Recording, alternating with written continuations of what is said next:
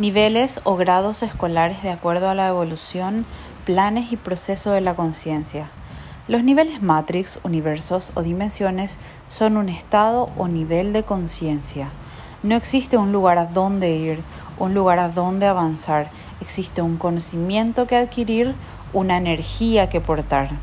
Cada universo está en la mente del cuerpo energético. Las conciencias que avanzarán de este nivel a uno más avanzado no tienen a dónde ir, se irán en el mismo lugar porque solo son. El espacio y el tiempo es una percepción del contenedor ser humano.